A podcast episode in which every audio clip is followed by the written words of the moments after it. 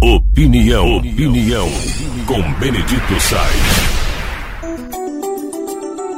Faleceu nesta semana o Guilherme de Pádua, que é ex-ator e atualmente era pastor eh, de uma igreja batista, a Igreja Batista da Lagoinha, em Belo Horizonte, muito tradicional, do pastor Márcio Valadão.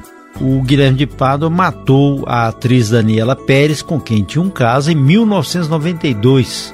Um crime bárbaro, chocou todo o Brasil naquela época.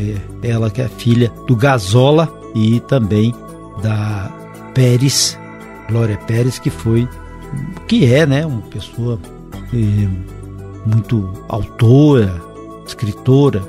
E depois da, da morte, que foi descoberta, houve julgamento, o Guilherme de Pádua foi preso, depois conseguiu a liberdade, convertendo-se ao cristianismo. E, e, após a saída dele da prisão, né, ele se ordenou pastor, isso em 2017 e agora ele deu um infarto e morreu. Ele, o Guilherme de Pádua, disse que se arrependeu e queria pedir perdão. E pediu perdão, pelo menos é, de maneira pública. Ele gostaria, segundo ele, de ter conversado com a Glória Pérez, dialogado com a mãe da Daniela e enfrentava um dualismo terrível existencial, né? A morte que ele provocou, o perdão que ele procurava a existência de remissão.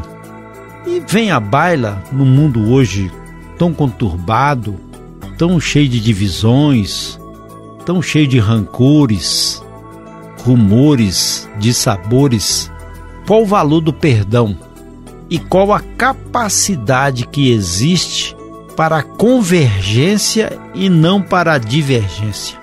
Qual é a capacidade de harmonizar? Você viu que causa da política e famílias romperam, amigos quebraram laços, instituições começaram a conviver com ranger de dentes e ódios. E aí vem a questão de perdoar. O que é perdoar?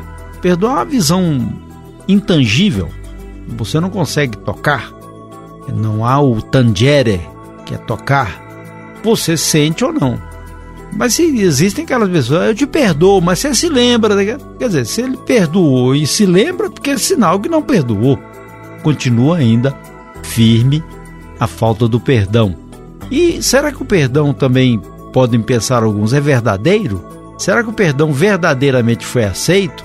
Porque o que a gente está observando é uma supremacia da agressão, uma supremacia do debate, né, da guerra em que as pessoas mansam, lançam os seus rancores rapidamente e ao invés de uma pacificação e a pessoa se, e se tiver muito perto ali do fato que, a, que gerou uma discórdia aí que não tem jeito mesmo. De quando em vez você fala assim você encontra alguém, né? Fala assim, eu tenho ódio daquela pessoa. Poxa vida, chegar a ter ódio? Ódio é um negócio violento. É como se fosse já caminhar para agressão física. Será então que haveria condição de perdoar? É como se você gostasse e de repente deixasse de gostar, como a gente vê em muitos casais. Fora quando você é enganado pelo próprio coração e pelo coração dos outros. Já viram isso quando pessoas encontram o amor da vida, meu amor, e vai para o casamento, e vai para a festa, no outro dia acabou. Como que isso pode ser possível? Ninguém viu, ninguém conheceu. Eu tinha um amigo já falecido que ele falava: Ó, oh, tem certas pessoas que é preferível você não ter conhecido. Mas se você conheceu, fica longe. É melhor do que desenvolver rancor e ódio para depois tentar um, um perdão. Aí é muito mais difícil. Perdoar.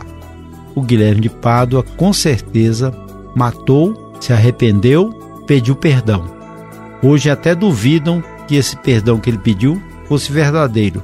Mas se por acaso o entendimento seja, e eu creio que foi verdadeiro, a pessoa que receberia o pedido de perdão aceitaria?